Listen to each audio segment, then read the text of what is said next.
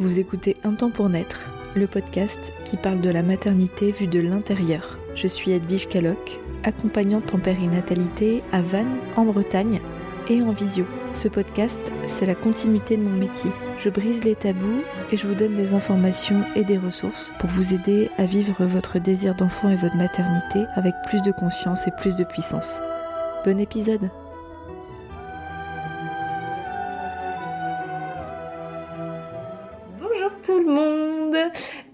vous retrouver pour ce nouvel épisode du podcast que je fais en duo avec Pauline, mon amie Pauline que je vous laisse euh, en direct se présenter. Bonjour, bah, je remercie Edwige pour ce petit podcast à deux, le premier. Euh, moi, je suis sage-femme libérale sur Tex et sur Vannes, et puis euh, en mouvement progressif vers Vannes seulement. je suis très contente de pouvoir créer enfin mon truc sur Vannes. Euh, et, voilà, ça me permet euh, de passer plus de temps avec Edwige aussi et puis euh, de créer ce petit podcast ensemble. Trop cool. Mm. on précise hein, que c'est la deuxième fois qu'on l'enregistre parce qu'on a un peu craqué le premier sur plusieurs aspects. Donc on s'est dit, allez, on le recommence, on va faire les choses proprement. Donc voilà, peut-être qu'on aura des moments où on aura envie de rigoler, de répéter certaines informations. mais peu importe le sujet qu'on a envie d'aborder avec vous dans ce, comme tu le dis, le premier podcast, parce que je pense qu'on en fera des millions ensemble. Ouh là là. C'est fort possible. c'est fort possible. Euh, parce que tu as bien aimé hier enregistrer. Oui, c'est vrai. C'était très chouette. Euh, c'est sur le thème du bébé en siège, hein, comme vous pouvez le voir dans le, titre de l'épisode. Euh, donc j'ai trouvé intéressant d'inviter Pauline pour en parler, pour avoir bah, cet œil de sage-femme sur ce, bah, voilà, qu'est-ce que c'est qu'un bébé en siège concrètement, à quel moment c'est intéressant de s'y pencher. est-ce que c'est grave? Est-ce qu'on peut accoucher d'un bébé en siège? Est-ce que c'est mieux? Est-ce que c'est moins bien qu'une césarienne, la voix basse? euh, est-ce qu'il y a des choses à faire pour les à se retourner Enfin voilà, toutes euh, les questions que en fait les, femmes euh, et les couples peuvent se poser quand à un moment de la grossesse, en général au troisième trimestre, on dit alors madame votre bébé il est en siège, ok. Et qu'est-ce que c'est? Donc voilà, Pauline, qu'est-ce que tu pourrais dire à ce sujet? Déjà, quand on parle de bébé en siège, qu'est-ce que tu pourrais partager à l'audience? Bon, déjà, on peut commencer à évoquer un peu le moment où on se pose la question de savoir si c'est normal ou pas qu'un bébé soit en siège. Euh, moi, souvent, c'est plutôt euh, au troisième trimestre, à troisième échographie. Toi aussi, ça doit être autour mm. de, ces zones-là. Mm, mm. L'échographie de 32 semaines d'aménorrhée. Euh, voilà, votre enfant, votre bébé est en siège. ok, bon, bah, on ressort de l'échographie. Qu'est-ce qu'on fait maintenant? Est-ce que c'est grave? On est d'accord. Interrogation. on est d'accord que non, bien, entendu. Euh, ça peut arriver euh, à toute grossesse. Et puis, euh, je crois que l'enfant, il se met un petit peu dans, les positions qu'il veut. sauf quand, des fois, il y a un placenta qui vient se mettre à un endroit, un utérus qui a une forme un peu particulière. Et donc, l'enfant n'a pas le choix, il se met en siège. Mais sinon, s'il a décidé de se mettre dans cette position, il se met dans cette position. Euh, donc cet enfant il est en siège et puis bah, on va essayer de, trouver des petites, des petites astuces pour euh, pourquoi pas le, mettre, le remettre en tête. C'est mieux qu'ils soient Si les parents le souhaitent. C'est vrai qu'on n'est pas obligé non plus. Hein. Et, pour quelle raison on leur propose plutôt de, que, le bébé soit euh, tête en bas? C'est la facilité un peu de, de l'accouchement finalement. On se dit que quand on accouche par voie basse, contrairement à ce qu'on pourrait penser, le diamètre de la tête est euh, finalement plus gros que celui du bassin. Donc si on accouche par voie basse, si la tête passe, le reste suit si la tête est en bas. Alors qu'à l'inverse, si on accouche en siège, le siège peut passer tranquillement dans le bassin et puis si on se retrouve après avec une tête qui est un peu plus grande, eh bien on va avoir peut-être plus de manœuvres, euh, un accouchement qui va être un petit peu plus délicat et c'est pour ça que ça pose un petit peu question cet accouchement voix basse en, siège. Ouais, et c'est là où tous les professionnels, bon, surtout les gynécologues en fait, vont pas être tous euh, à l'aise avec la pratique d'un accompagnement, avec un accouchement euh, en siège. Il y en a qui sont habitués, d'autres pas, mhm. peut-être. Euh. Tu as des, en fonction des maternités, en fonction des gynécologues obstétriciens, des sages-femmes qui vont être plus à l'aise que d'autres. Et puis, bah, on, on l'avait évoqué, mais donc il y a cette fameuse étude aussi là aux États-Unis qui, euh, qui est sorti il y a quelques, années où on s'est rendu compte que finalement les, le pronostic et les issues des, des, des nouveau-nés étaient moins bonnes en accouchement par voie basse en siège qu'en césarienne. Et donc on s'est mis à faire beaucoup de césariennes et puis avec le temps, on s'est finalement rendu compte qu'il y, y, a eu des choses qui avaient été mal, euh, mal faites dans les études, des, biais, et, euh, que euh, finalement l'accouchement par voie basse en siège était tout à fait possible. Et donc les gynécos, les sages-femmes se sont reformés finalement aux accouchements par voie basse en siège. Mais il y a eu une période de la vie, une période d'une génération où on ne faisait plus trop d'accouchements par voie basse en siège. Euh, maintenant, ça revient et je pense que euh, les, maternités euh, laissent de plus en plus le choix aux couples de, choisir leur accouchement. toi, tu as peut-être eu des couples qui sont venus te voir en te disant voilà, on a un bébé en siège, on sait pas trop quoi, on nous laisse le choix, on sait pas trop quoi choisir, une césarienne, un accouchement par voie basse. Tu as déjà accompagné des couples comme ça? Ouais, dans plusieurs situations. plusieurs fois, on est venu me voir pour me demander à les aider à aider le bébé à se retourner.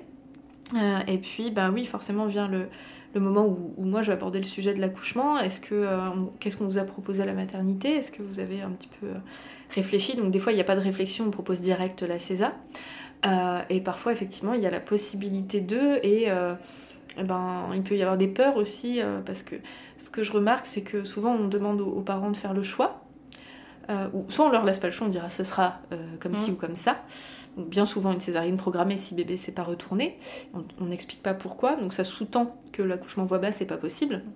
Euh, ou alors on leur demande de choisir, mais on ne leur explique pas les tenants et aboutissants de euh, ce que c'est qu'un accouchement voix basse en siège versus une césarienne programmée. Euh, quels sont les, les, les, les, les, avantages et les inconvénients des deux situations pour qu'ils puissent faire un choix éclairé. Donc c'est vrai que oui, ça m'est déjà arrivé, ouais. Mm. Peut-être plus à toi euh, qu'à moi, mais ça, m'arrive aussi. Mm, ouais, de plus en plus, c'est vrai. Euh, avant, je, les couples euh, dont les enfants étaient en siège, c'est vrai, t'as raison, hein, ils venaient et on leur disait, bon, bah, c'est une césarienne programmée. Et là, ça m'est arrivé récemment d'avoir des couples qui me disaient, bah, on a le choix. Et comme tu dis, il faut un petit peu tout leur, euh, leur expliquer, les, les risques, les, les, conséquences qui est possible, des peurs qu'on a qui finalement des fois sont des fausses peurs aussi. Euh, parce qu'un accouchement par voie basse en siège, c'est pas plus douloureux qu'un accouchement par voie basse en, en tête. Mais c'est vrai qu'en général, on va leur proposer d'avoir une péridurale parce que s'il y a une complication, euh, admettons, voilà, l'accouchement se passe, le siège est passé, mais il y a une petite complication au niveau de la tête. Si jamais on doit faire une anesthésie, bon bah ce serait dommage d'anesthésier complètement la maman et faire une anesthésie générale, donc au moins la péridurale est, est déjà passée. Donc ça, la péri en général, il la propose quand même d'office. Moi, ce, que j'ai, ce dont j'ai aussi l'impression, c'est que quand il y a une voix basse, l'accouchement est programmé euh, parce que tous les gynécos sont pas à l'aise. Hmm. et donc il faudrait que ce soit ce gynécologue obstétricien qui est présent. Qui le fasse. du coup on programme. Et donc là ça crée une médicalisation qui n'était pas hmm. forcément souhaitée euh, bah par, la maman. Donc c'est pas le euh, moment magique de, de, dire ah j'ai mes contractions ça arrive. Ça peut hein, se passer comme ça mais pas toujours. Et puis des fois il déclenche aussi tu sais parce que on veut pas que l'enfant soit trop gros non plus on, en parlait, mais les radios, tout ça, les pelvimétries, on n'en fait pas forcément maintenant toujours. Alors on va regarder à l'échographie euh, la taille euh, de la tête du bébé, euh, la taille de, du bassin de la maman, on va voir si mécaniquement ça fonctionne, si le bassin de la maman est pas trop petit, si la tête du bébé est pas trop gros. donc ça, ça peut nous éclairer aussi. Et c'est vrai que si on a un bébé qui grandit, grandit, grandit, des fois on peut peut-être déclencher pour éviter qu'il soit trop gros aussi. Quoi. Mais toi, t'en penses quoi de ça? Parce que moi, j'ai du mal à croire que le bassin d'une femme, sauf cas extrêmement exceptionnel, euh, euh, peut-être une, déformation, ou je, je, mhm. sais pas, euh, voilà, qu'il y a vraiment une pathologie qui fait que on, créerait des enfants, on, les, on les crée, on les, on les fait grandir, on n'est pas capable de les mettre au monde, sachant que pour repréciser un peu, le siège, c'est quand le bébé se présente soit par les fesses, soit par les pieds. Hein. tu, vas expliquer un petit peu ça, mais il y a un moment, de toute façon, tout sort. Mm. Euh, tant qu'il n'est pas transversal, euh, s'il est quand même dans sa longitude, c'est le même diamètre, non? Oui, quasiment. Ouais, quasiment. C'est souvent quand l'enfant est compressé dans le bassin, on, part du plus petit diamètre au plus gros. les fesses sont finalement le plus petit, les épaules et la tête sont plus larges. Et c'est pour ça que des fois on est obligé de faire des manœuvres en accouchement voix basse en siège pour aider l'enfant à dégager à la fin du processus sa, sa tête. C'est ça qui peut être redouté, c'est que le corps soit sorti et pas la tête, et, que là, bah, plus de difficultés à, ça. à, bien s'incliner dans le bassin. Et... Mais on a des manœuvres pour ça, que les gynéco-obstétriciens et sages-femmes connaissent. Après, comme tu dis, il y en a qui sont plus à l'aise aussi avec ces manœuvres que d'autres. Et en fonction des générations, comme on le disait euh, tout à l'heure. Ouais, donc c'est différent. Un, praticien qui va dire non, ce n'est pas possible, donc mm. on programme une césar parce que mm. euh, soit il a trop peur, soit il a des mm. croyances euh, particulières, ou alors il n'a pas envie de se casser la tête. Euh, ou alors des professionnels qui vont dire bah moi je peux pas vous le proposer parce mm. que j'ai pas assez de pratique de ces manœuvres là dans ce cas c'est honnête aussi de pouvoir le dire. On a le droit aussi de pas euh, être à l'aise parce qu'effectivement quand le corps est sorti euh, et que bah, la tête se défléchit bah, on peut pas faire une césarienne à ce moment là le bah, corps est sorti donc il faut, il faut être bon. utiliser ces manœuvres. Bah, il faut être bon dans ces manœuvres là quand c'est pas le quotidien ben c'est ça. voilà c'est la plupart du cas la plupart des cas tu sais c'est un peu comme un accouchement par voix basse en tête. Euh, les plus beaux accouchements, c'est les accouchements où on n'instrumente pas, on ne fait rien en fait. L'enfant, il sait sortir tout seul et la maman, elle sait faire toute seule. Bon, des fois, il y a besoin d'un petit peu d'aide avec ces, ces manœuvres-là, mais tu as des accouchements en siège qui sont très beaux. Souvent, on dit d'ailleurs que c'est des accouchements très beaux, où enfant, l'enfant, il sort tout seul, il n'a pas besoin de nous en fin de compte. Nous, on est juste là pour l'accueillir et, et, et, et, la voir euh, quand il naît, mais sinon, il sait faire tout seul. La maman sait faire toute seule aussi. Mais, hum, et ça va dépendre aussi de certains sièges.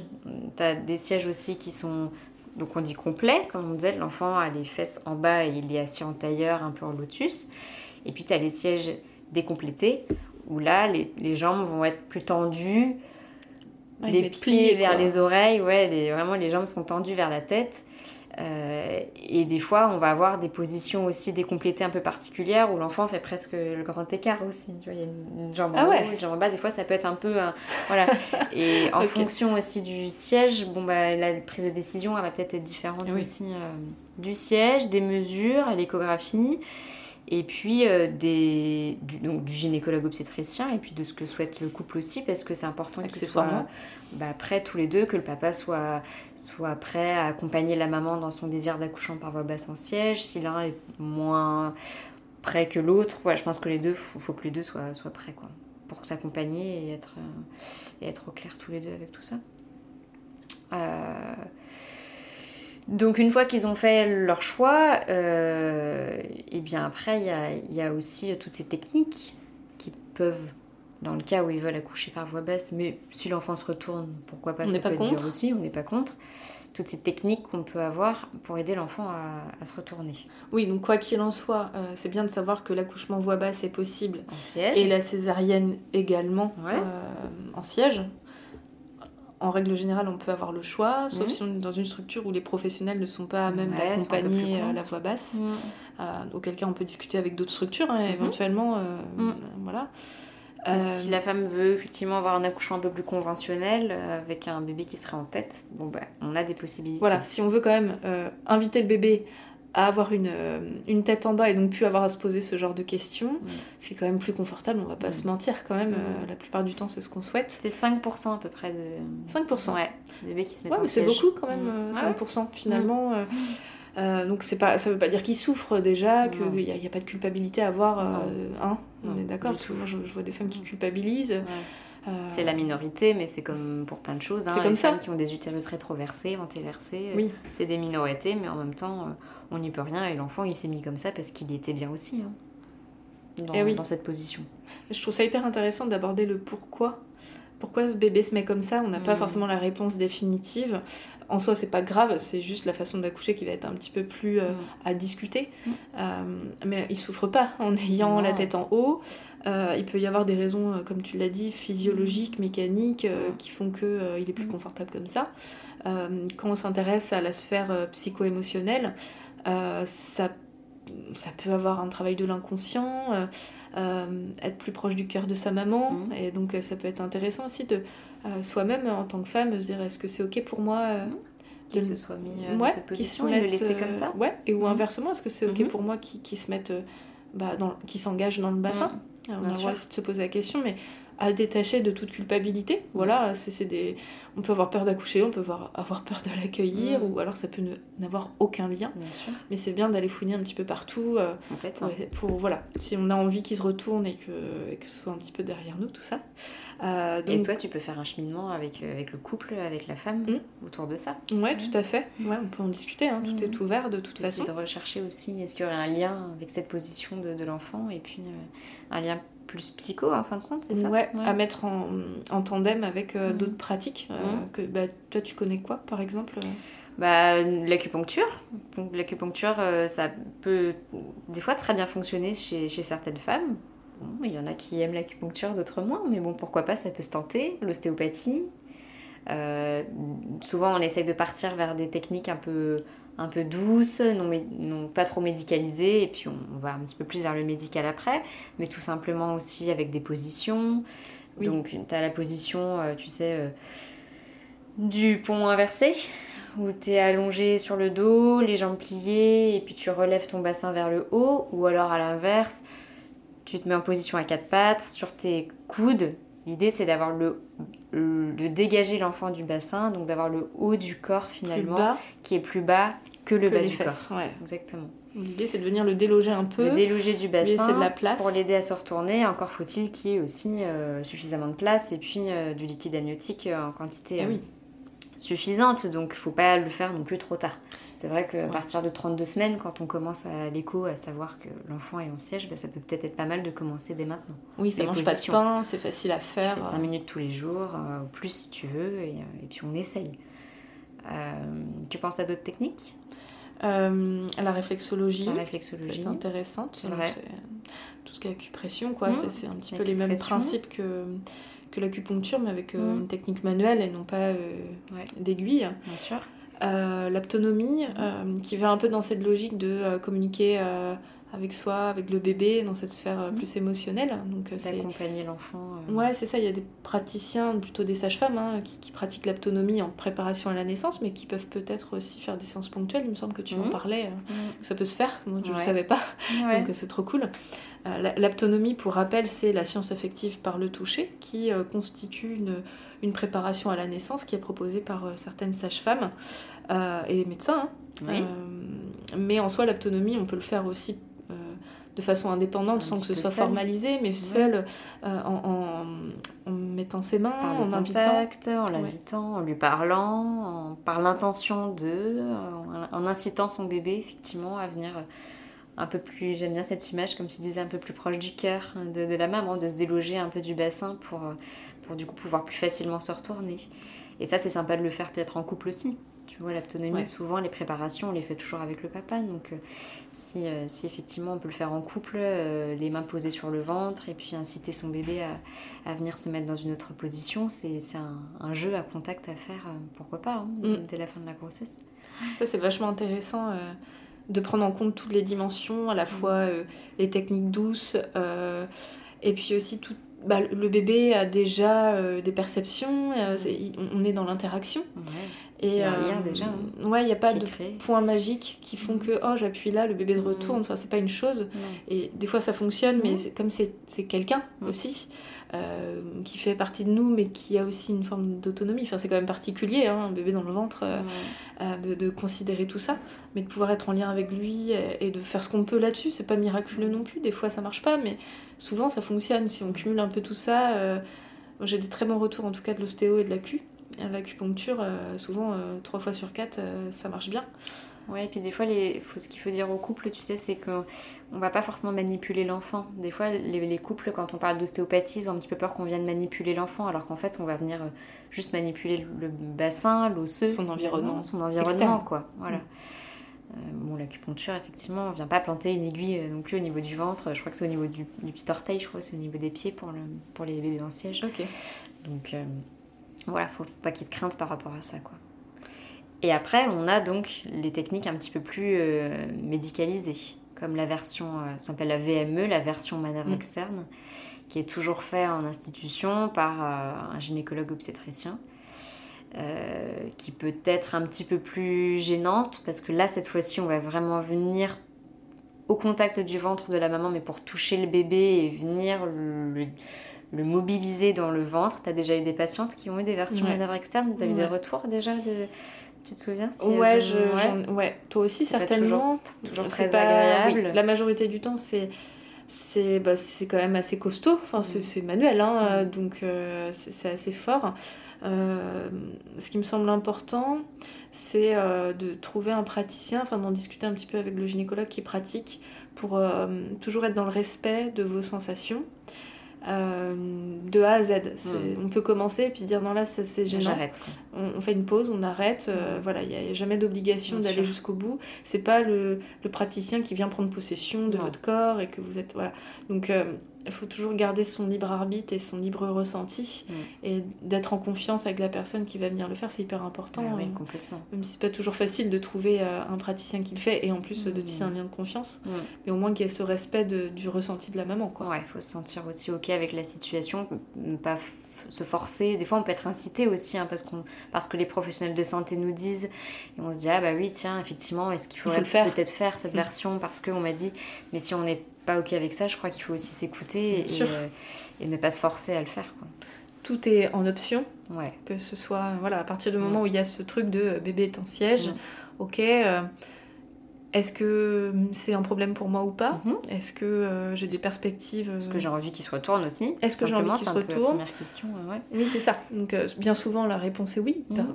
Le plus la plupart du temps euh, c'est oui parce que on évite de se poser euh, des questions pour l'accouchement euh, qui n'auraient pas lieu d'être s'il avait la tête en bas et donc si on a cette euh, volonté de, de l'inviter à se retourner il y a plein de choses de possibles avant de passer à la version manuelle. Déjà, c'est important de le dire parce que moi, je vois beaucoup de couples, par contre, à qui on dit votre bébé euh, a la tête en bas, s'il s'est pas retourné à telle date, on programme une césarienne, ou alors on va programmer une VME. Bah, entre les deux, il y a quand même toute une palette euh, de, de De pratiques, choses à de choses à faire, exactement. Euh, et que tout est en option, euh, il n'y a rien d'obligatoire, Mm. de A à Z. Ouais. C'est vous qui êtes décisionnaire de, de votre devenir. et On est quand même acteur de, de notre corps et de la grossesse, donc... Tout à fait. Et des fois, à l'inverse, tu vois, c'est des questions qui viennent. Certaines mamans me demandent mon bébé a la tête en bas, est-ce qu'il peut encore se retourner En général, la nature, elle est plutôt bien faite. La tête, elle est un peu plus lourde finalement que le bassin. Et du coup, une fois que la tête, elle est venue se positionner en bas dans le bassin, il y a moins de risques qu'elle vienne se retourner par rapport à l'inverse, à un, à un bassin, enfin à des fesses qui sont euh, en bas, quoi. Ouais, je pense que c'est assez anecdotique. Mm. Euh, c'est les personnes qui ont écouté l'épisode juste avant. Euh, c'est le témoignage de Lucie euh, qui a eu euh, un accouchement par césarienne en AG, en anesthésie générale, parce que son bébé n'arrêtait pas de faire le soleil et de tête en haut, tête en bas, tête en haut, tête en bas tout le dernier mois. Mm. Bon là c'est aussi un cas particulier où Lucie a des soucis de colonne vertébrale et donc certes il n'y a pas de réponse Mm. aujourd'hui, mais on peut émettre l'hypothèse en tout cas que euh, son utérus a pris une forme particulière Mm. qui faisait que son bébé avait du mal à trouver une position définitive parce que peut-être que euh, le jeu de la gravité où tu t'as quand même un cul-de-sac en Bien bas, sûr. euh, en bas de l'utérus pour aller contre le col, il n'y a peut-être pas ce truc-là. dans- Mm. Donc il peut, y a- il peut arriver des situations où on va pas forcément sentir que euh, euh, voilà l'ordre des choses fait que c'est souvent il, une fois qu'il est calé il est calé euh, tête en bas mais parfois c'est pas ça et Oui. puis parfois on le sent pas se retourner C'est vrai. et je sais pas si t'as remarqué ça mais je vois aussi des femmes qui cul- qu'on culpabilise Mm. euh, de pas avoir senti son bébé se retourner. Mm. Ah bah si, il s'est retourné, mais Bien vous l'avez pas senti. Mm. Et on n'est pas obligé, même s'il est gros, ben, on n'est pas tout le temps en train de sentir ce que le bébé. Bah non, complètement. Ouais. Non, non, complètement. Je pense qu'au cours de la grossesse, t'as des moments où t'es en lien avec ton bébé et tu le sens bouger, tu sens un petit peu tout ce qu'il fait, t'es en contact avec lui. Et t'as forcément des moments un peu avec ta, bulle personnelle, ta bulle à toi, où tu, tu, tu n'es pas constamment en train de, sentir et de, de, surveiller ce que fait ton bébé finalement. Donc, s'il s'est retourné à un moment où on s'en est pas rendu compte, bah, c'est la nature. La Mais- nature a choisi ouais. et puis c'est l'enfant qui a, retourné- qui a décidé de se retourner à ce moment-là, quoi. Mm. Donc aucune culpabilité euh, à avoir. On est des femmes enceintes, mais on est des femmes avant tout. Mm. Et puis, euh, moi, je- je- je- j'ose croire que les bébés, euh, ils- ils profitent aussi des moments où on est déconnecté pour faire un peu leur vie, la nuit notamment, Ouais. et, euh, et, et donc pour faire leur, petit, euh, leur petite tambouille euh, Mhm. en autonomie, parce que ça bouge plus, parce qu'il y a moins de tonicité, donc du coup, ils ont peut-être plus d'espace aussi. Donc, C'est ça, bon, voilà, à bas la culpabilité, nom de Dieu. complètement. et puis cet enfant, comme tu disais tout à l'heure très bien, c'est un être vivant, et puis bah, il fait un petit peu ce qu'il veut, en fin de compte. Faut l'accepter. Et ouais. Ouais. Intéressant aussi de se le dire. C'est un peu frustrant parce qu'on aimerait bien que tout se déroule comme on le veut, que ce soit sur la date, euh, ou plein d'éléments. Mm. Euh, On et peut en pas même tout temps, maîtriser. euh, on peut pas tout maîtriser. Puis c'est aussi un peu rassurant pour les femmes aussi de se dire bah tout dépend pas de moi Mm. non plus. Pas parce que je le porte que euh, tout m'appartient, Ouais. que je décide de tout Non, non. Et puis tous les choix, euh, choix sont, sont à que ce soit un choix de césarienne parce qu'une femme préfère une césarienne pour un, accouchement en siège parce que l'enfant ne s'est pas retourné, elle veut pas essayer de version, que ce soit un accouchement par voie basse en siège, euh, toutes les situations finalement, euh, chacune les, les prend et c'est important aussi d'être droite un petit peu dans, dans ses bottes et puis de, de, de choisir sa décision, quoi, de pas trop se laisser euh, entraîner des fois par des par des on-dit ou ce que les- ce qu'on entend autour de nous, avec les réseaux sociaux aussi maintenant, hein, Mm. tu entends beaucoup de choses et puis il faut, fa- faut se faire son propre choix. Ça, c'est vrai que c'est important. Et une femme qui a envie d'accoucher en siège euh, sans, sans césarienne, par, par les voies naturelles, eh bien, il faut qu'elle suive un petit peu cette, cette décision-là, son, son, son petit chemin. Et inversement, Et euh, inversement. si vous êtes plus à l'aise avec la césarienne, Césarienne. parce que la voix basse vous parle pas, euh, il y a aussi un peu, je trouve, cette injonction. ah, mais Mhm. si, si tu peux accoucher par voix basse, oui, tu peux, mais est-ce que j'ai envie? Bien sûr. Est-ce que c'est mon choix là maintenant? Mhm. Peut-être pas. Mhm. Et euh, ça se peut qu'une césarienne soit le meilleur choix pour Mhm. cette femme-là à ce moment-là. Si elle est plus sereine avec ça, c'est important de, de l'accueillir comme Mm. ça. Et puis maintenant, les césariennes, tu sais, elles peuvent être beaucoup plus humanisées. Euh, tu, tu peux euh, peut-être dans un projet de naissance, euh, en discussion avec l'équipe avant, essayer de, de trouver une façon d'être plus actrice dans, dans cet accouchement par césarienne, de ne pas avoir l'impression qu'on te vole cet accouchement, de, de pouvoir peut-être pousser au moment de la césarienne, de pouvoir accompagner la, descente de ton bébé dans, dans, dans, ce chemin vers, vers l'arrivée, vers, vers nous. Et, et ça, maintenant, tu as de plus en plus de maternités hein, qui, euh, qui, euh, qui de prendre en compte tout, tout cet humain dans les accouchements par césarienne et euh, de baisser peut-être le champ qui est devant nous euh, pendant, pendant la césarienne, de pouvoir l'accompagner peut-être avec un winner flow, avec des astuces euh, et, et d'être actrice de sa césarienne. De ne pas avoir cette sensation que euh, on n'est pas maîtresse, maître finalement de, de cette situation-là. Hmm, super intéressant. Ouais, On a- voit, hein, t'as des vidéos comme ça sur internet, Ouais. t'as déjà vu hein, d'accouchement par césarienne où vraiment la Oui. femme accompagne l'enfant dans sa naissance, c'est beau. Je sais plus comment ça s'appelle. J'avais fait un épisode sur la césarienne et euh, Mhm. dans mes recherches, j'avais retrou- trouvé le nom. Là, Le j'ai un trou de mémoire. Mais euh, en gros, euh, oui, euh, déjà l'incision est différente. Euh, elle se fait pas au même endroit ni de la même manière. Elle est moins traumatique. Vrai. Et du coup, la femme peut appuyer un petit peu Mhm. Pouvoir pousser. Enfin, la Mhm. elle peut avoir euh, pas la sensation de l'ouverture, mais de, Ouais, ouais. de pouvoir pousser. Faire une pression, une poussée. Ouais. Et même si le, le, le corps médical est pas trop ouvert à ça, ne serait-ce que euh, bah, d'utiliser ce, ce dont on parlait en autonomie, l'intention de, être dans sa bulle, entrer en contact euh, avec son bébé, euh, l'imaginer descendre euh, voilà, dans cette direction-là. euh, ça, c'est important d'arriver à trouver cette, cette- ce petit contact, ce concon avec son, son bébé à ce moment-là et, et de rester euh, ouais, en cohérence avec, euh, avec sa naissance, de pas se sentir euh, à part. Quoi. Et oui. Une césarienne est un accouchement, Ouais, euh, un, accouchement. enfantement, euh, comme un sûr. autre. Euh, c'est c'est juste le chemin qui change. Et puis, bon, la suite aussi. Et puis, l'anesthésie euh, qui est plus inté- un- importante, intéressante, Ouais. n'importe quoi, importante, putain. Et qui fait qu'on est un peu plus shooté, quoi. On est moins à même d'accueillir. Et donc, du coup, bah, il n'y a pas ces premiers instants. Ça, peut être difficile à vivre. Puis c'est assez médicalisé, hein, c'est vrai, Voilà. une césarienne. Donc c'est vrai que des fois, moi je dis aux, aux patientes, c'est un peu comme en salle de naissance, hein, si elles ont la possibilité euh, euh, de mettre peut-être de la musique à elles, euh, de, si l'équipe accepte d'avoir un petit peu de pénombre, tu vois, qu'on soit un petit peu plus dans un cocon, comme pour un accouchement par voie basse, c'est super important de ne pas avoir ces spots blancs, ce, ce, ce- ce froid effectivement Ouais. autour de soi dans une salle de césarienne, c'est de prime abord pas très accueillant. Donc si on peut déjà faire de cette salle quelque chose de plus accueillant, tout de suite dans ton environnement, tu vas mieux te sentir aussi. Et le papa aussi, puisque c'est vrai que on est deux, la, plupart du temps on est deux, donc c'est vrai que c'est important que tous les deux se sentent bien. Quoi. Sachant qu'une césa programmée, c'est un peu plus facile à argumenter euh, Oui. pour demander euh, des choses qu'une Oui. césarienne d'urgence où là, de toute façon, il n'y a absolument pas le temps. Mm. Là, une césarienne programmée, euh, on, Tu peut faire un projet de naissance Voilà. en fait, donc c'est l'avantage. Et puis je dis toujours aux patientes que c'est important aussi de se préparer à, à toutes sortes d'accouchements, mais même quand elles accouchent par voie basse aussi. Bien sûr. tu peux te préparer pour une césarienne parce que ton bébé est resté en siège et, voilà, et qu'à tout moment finalement ce bébé se retourne et qu'on te dise juste avant une césarienne, on fasse une échographie, on te ah dise c'est ah, bah, finalement c'est le basse, il est en tête. Et eh ouais. Et c'est important de préparer à toutes les situations, de, parler de tout et un petit peu sans, sans, tabou, de parler un petit peu des craintes et des peurs de, de, de toutes.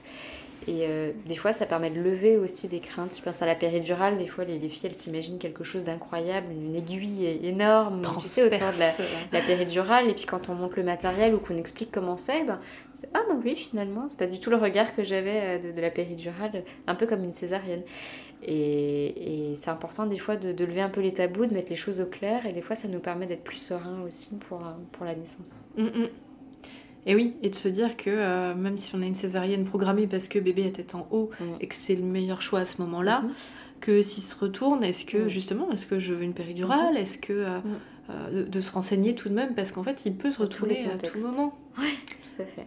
même si on a l'impression d'avoir grillé toutes les cartouches, en fait, il peut juste décider la veille de la césarienne programmée. Donc euh, c'est toi ou Marie hier, euh, Marie c'est notre euh, autre amie sage-femme, qui parlait de, cet accouchement où la, femme s'était préparée à une césarienne programmée. Et puis au, moment, ouais, ah bah en fait non, il était en bas donc on n'a aucune raison de vous garder ici. Ça peut être un peu chamboulant aussi quand même. Ah bah complètement. Hein. Ouais, et c'était une patiente que j'avais suivie effectivement et puis elle était revenue, parce que la césarienne avait été programmée un petit peu en avance, elle était revenue en consulte et puis elle m'avait dit, bon, bah maintenant, il faut que je me prépare un accouchement par voie basse. mais ça a été difficile pour elle, tu vois. Nous, on a refait un cheminement euh, et puis ça, s'est très bien passé. Mais euh, voilà, il faut, faut, se préparer un petit peu à tout. Tout est possible. Et ouais. Et si, euh, bah, si tu écoutes l'épisode que j'ai publié du coup la semaine dernière, c'est Lucie, elle a dû se préparer à la fois à une césar en anesthésie générale mhm. ou un accouchement voix basse mhm. euh, sans péridurale. Parce que, euh, vu son dos, elle ne pouvait pas avoir de pause euh, de, de rachine ni de, mhm. de péridurale. Ok. Donc voilà, c'est l'un ou l'autre, c'est les opposés total. Donc c'est bien de pouvoir s'attendre à tout en fait. sauf si la, situation est écrite, genre un placenta prévia ou le placenta se met sur le col, bon, il n'y a pas trop le choix, choix, de faire une césarienne, mais sinon, ben, ou se dire, voilà, euh, admettons euh, que ce soit un accouchement en tête ou en siège, hein, mais je tente un accouchement par voie basse, et eh bien à tout moment, je peux aussi avoir une césarienne. Et ça, c'est bien de l'avoir dans un petit coin de sa tête parce que souvent le contre-coup est moins difficile. Tu vois, si tu te projettes que dans un projet de naissance par voie basse, si à un moment donné, finalement, il se passe une césarienne, des fois, c'est difficile pour les couples.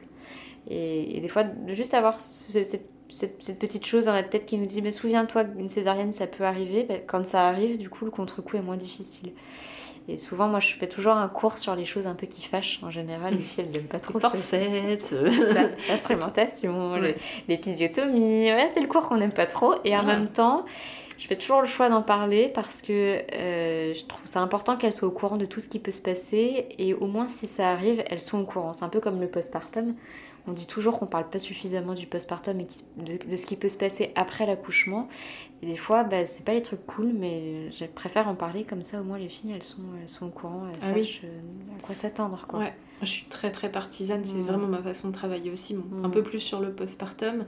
Euh, quand je parle accouchement, pour ma part, je parle vraiment de la, la physiologie des hormones mm. parce que en fait j'estime mm. qu'en cours de prépa euh, c'est déjà abordé par les sages-femmes en fait tout ce qui est mm. médicalisation mais je pense effectivement de, de, pouvoir en parler de dire comment ça fonctionne et est-ce que j'ai le choix est-ce que dans, quelles circonstances ça arrive ça permet aussi de faire un projet de naissance qui tient la route parce qu'en fait si on, ne sait pas ce que c'est qu'une épisiotomie on ne sait pas euh, si c'est intéressant ou pas de la faire euh, et à quel moment on peut pas mettre dans un projet de naissance je veux pas d'épisiotomie enfin, on peut le mettre mais on ne sait pas pourquoi on le met Bien sûr. Parce qu'on l'a vu, euh, on l'a vu euh, sur euh, Pinterest. enfin, Bien sûr. Voilà, donc il faut s'informer en fait. c'est le rôle des sages-femmes et des accompagnantes sur le plan plus, mm. plus psycho-émotionnel et, et, puis ces petites astuces. Mais, Et quand tu parles d'épisio, c'est important que les femmes aussi sachent que quand tu accouches par voie basse en siège, tu n'as pas d'office une épisiotomie. Maintenant, on fait de moins en moins d'épisio. Il y a eu des études hein, intéressantes faites en France qui montraient que faire des épisiotomies entraînait plus de déchirures. Ah dans l'est de la France. Et euh, finalement, maintenant, on essaie de faire de moins en moins d'épisiotomies. Alors, des fois, il faut en faire, c'est, voilà, c'est, nécessaire, puis ça évite des fois d'avoir un périnée trop, trop abîmé après. mais on en fait de moins en moins, et ça c'est super. Et en accouchement par voie basse en siège, on n'a pas non plus forcément d'épisiotomie. Ça, des fois, ça peut rassurer les, couples, quoi. Oui. Les patientes. Il n'y a pas forcément plus de, de périnée abîmé avec en un accouchement en siège. Alors on sait que ça peut venir solliciter des fois un petit peu plus le périnée postérieur, l'arrière du périnée. Au niveau du rectum? Au niveau du rectum. Mais bon, une fois de plus, euh, on est toutes différentes. Euh, on va peut-être euh, les accompagner un peu plus dans un massage du périnée. et bon, ça c'est un petit peu controversé, j'en parle pas toujours, mais tu sais, les systèmes épinaux, je sais pas si ça te parle. un petit peu, ouais. ouais des systèmes de, de poire en fait qu'on va venir gonfler au niveau du, du, périnée. Pour entraîner pour le entraîner périnée, le périnée au passage, détendre. ouais, alors il faut bien le faire, faut être accompagné aussi. Ça n'a pas été, voilà, toujours euh, conseil, enfin, au niveau de l'ordre, enfin, des gynéco-obstétriciens, c'est, voilà, ils sont pas hyper pour, mais si, voilà, je pense que ça peut être bien fait, et si la femme veut être accompagnée là-dedans, pourquoi pas aussi. Mais en tout cas, le massage du périnée, ça peut être fait plus facilement peut-être. Bah oui, complètement. Un massage du périnée. Euh, ça marche comment Le dernier mois de la euh, grossesse. C'est avec le pouce à l'intérieur du vagin, c'est ça hein Si elles sont pas très à l'aise, elles peuvent faire juste un, un, massage externe. Souvent, on vient masser, tu vois, vraiment la, la, partie basse du vagin, la fourchette vaginale entre le vagin et le sphincter euh, anal. Fibreux, ouais, exactement. wow, je me souviens de ce que ma sage-femme m'a dit. Hein. Noyau fibreux central. Exactement. Cette petite zone entre le bas du vagin et le sphincter anal. Donc, juste venir en externe avec le pouce et l'index c'est le majeur, pardon, masser euh, cette zone avec une huile de périnée si tu veux, mais ça peut être aussi avec euh, une huile alimentaire. Tout ce que tu manges, tu peux le mettre au niveau de, mettre au niveau de ton périnée. Une huile de coco, une huile d'olive, enfin voilà. Masser une huile au piment Ah, tu peux essayer si tu veux, je sais pas. Fin de grossesse, je sais pas. essayer, je ne ferai pas. Et si tu es à l'aise, tu fais aussi un massage en interne. Donc tu mets ton pouce au niveau de l'entrée du vagin ton index et ton majeur à l'extérieur et puis tu viens faire des points de pression. Donc ton pouce masse l'intérieur et puis les deux autres l'extérieur. Tu fais des petits cercles. Et puis si tu es un petit peu plus à l'aise encore, tu mets ton pouce au niveau de l'entrée du vagin et tu viens étirer vers l'extérieur toute cette partie basse du vagin vers l'extérieur. Euh, on a des schémas, nous, en général, qu'on leur montre. On essaye par, par audio, c'est pas toujours facile. Des fois, on aime bien leur montrer. C'est très concret. Là, je vous montre le geste de Pauline. Le premier, elle faisait comme quand tu mets ta pâte euh, à quiche au bord de la tarte et tu fais tout le tour comme ça. Exactement. Ça ressemble à ce que tu viens de faire. bon, oui, très bien.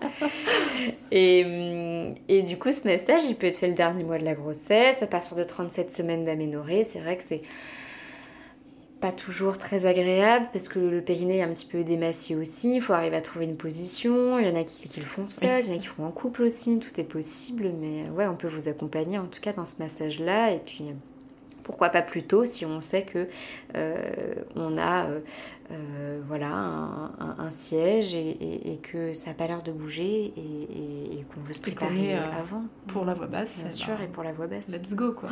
complètement. Des fois, je trouve ça intéressant, tu vois, de parler du, périnée aussi euh, avant les accouchements. Comme ça, les femmes, elles, elles, massent, elles prennent un peu conscience de leur périnée aussi avant. Et des fois, c'est plus facile d'aller le toucher, d'aller le regarder aussi après, finalement. Après le passage de la naissance. Mais ça, c'est encore un autre sujet qui peut être très long, et, mais c'est très intéressant. Mais je crois que dans cet épisode, on a un peu divagué quand même. Vrai. Et on a amorcé plein de sujets qui mériteraient des épisodes. C'est vrai. Je dis ça, je dis rien. Complètement. bon, je pense qu'on a abordé pas mal de choses mm. à retenir. Euh, euh, je crois que le choix, il faut qu'il soit pris par le couple, par la femme, qu'il y a beaucoup de professionnels de santé qui peuvent les aider à faire le bon choix, mais il faut que ce soit un choix neutre et, euh, éclairé. Et, éclairé. Avec toutes les infos complètement. dont ils ont besoin. Tout à fait. Et qu'on est voilà, disponible s'il y a des questions, quoi que ce soit on peut, euh, ou moi pour ma part en tout cas, je reste disponible s'il y a besoin. Ouais, mm. si c'est des questions euh, plutôt euh, médicales mhm, et qu'il n'y a pas besoin d'un diagnostic évidemment, hein, c'est pas toi qui feras le diagnostic à distance, on le dit, mais c'est un peu évident, mais on, le dit quand même. mais... voilà, c'est des questions un peu mm. banales, je te, je, te, les enverrai. Et puis, euh, si moi, je, ça, fait partie de ma sphère, je, répondrai aussi. Tout à fait. Euh, donc, euh, Pauline, vous la retrouvez sur Instagram. Hein, c'est pour ça que je dis qu'on peut te transmettre la question. sur le compte Histoire de Sage-Femme. Où tu partages. Vas-y, bah, explique J'ai l'occasion de divers échanges avec des, des mamans, des couples aussi eu envie d'ouvrir ce compte pour partager un petit peu des, des, thèmes, le plus souvent euh, des thèmes tabous dont on n'ose pas forcément parler et qui me paraissent être essentiels dans la vie d'une femme, donc euh, des sujets euh, aussi bien quand on est jeune, à l'âge de 10 ans, ou des, des, sujets quand on va être plus âgé, à 80 ans. Nous, on voit un panel d'âge de, de femmes. Et je trouvais ça important des fois de, voilà, de, de, de mettre un petit peu sur sur papier, enfin sur, pour le coup sur Instagram, des, des sujets dont on n'ose pas toujours parler et, et, qui sont importants et intéressants à aborder euh, dans la vie d'une femme. Et donc euh, sous vos conseils et puis euh, quand vous avez des envies particulières, j'aborde ces, ces sujets-là autour de la gynéco, du périnée, de la maternité, du couple, voilà. Bon, bah trop bien. Il est trop bien son compte, allez-y, moi j'ai le droit de le dire. C'est gentil. Bon bah merci à toi Edwige, en tout bah, cas pour, ce, deuxième round. Exactement. euh, C'était très agréable et puis euh, bah, j'espère que ça en aidera plus d'une en tout cas pour, euh, pour la suite. Et puis si, si, juste être informé ou euh, informer des fois des copines ou des, des connaissances si ça ne nous touche pas directement quoi. C'est le but du podcast. Voilà, hein. C'est mm. très chouette. Que ce soit utile et euh, bah, merci d'avance aux, aux, femmes et aux couples qui auront à un moment le questionnement de mon bébé est en siège et quels sont les tenants et aboutissants de cette situation pour euh, justement permettre de faire un choix éclairé. C'est le but hein, de ce podcast, hein, comme ton compte Instagram. Voilà, on se, on se rejoint là-dessus, donc ça c'est trop chouette. Et puis bah, dites-nous si vous avez aimé cet épisode en duo, on en fera d'autres. On, a, on, aura l'occasion. Hein, euh, ouais. Ça fait longtemps qu'on se dit, il ah, faut qu'on fasse un épisode. Ça fait peut-être un an et demi ou deux ans qu'on se dit ça, et euh, enfin, il est jamais trop tard. On saute le pas. Là, j'avais le sujet. J'ai chopé Pauline en plein vol deux le fois, bon, du coup. Le sujet. Deux fois en 24 heures. Hein. J'ai quand même vachement de chance. ouais, c'est vrai, ça. Pour le coup. ouais. Et, euh, et, avec plaisir. Si ça vous a plu, on, on réitérera. Euh, à l'infini. Exactement. Cette collaboration mmh. euh, accompagnante sage-femme qui, je pense, euh, est intéressante aussi d'avoir plusieurs regards euh, mmh. sur, sur divers, divers sujets. Complètement. Bon, bah sur ce, on va vous souhaiter une bonne journée. On va poursuivre la nôtre et puis, et puis n'hésitez pas à nous faire des retours comme d'habitude. À bientôt. Merci pour votre écoute et votre confiance. Si vous aimez mon podcast, vous pouvez m'aider à le rendre plus visible en me mettant une note et un avis sur votre appli de podcast. Vous pouvez aussi partager auprès de vos proches qui sont concernés. Et si vous souhaitez vous aussi être accompagné sur votre chemin du désir d'enfant et de la maternité, mes séances se font au cabinet à Vannes ou à distance par visio. Envoyez-moi un message privé sur Insta ou un mail à edvige@untempournaître.fr. À bientôt.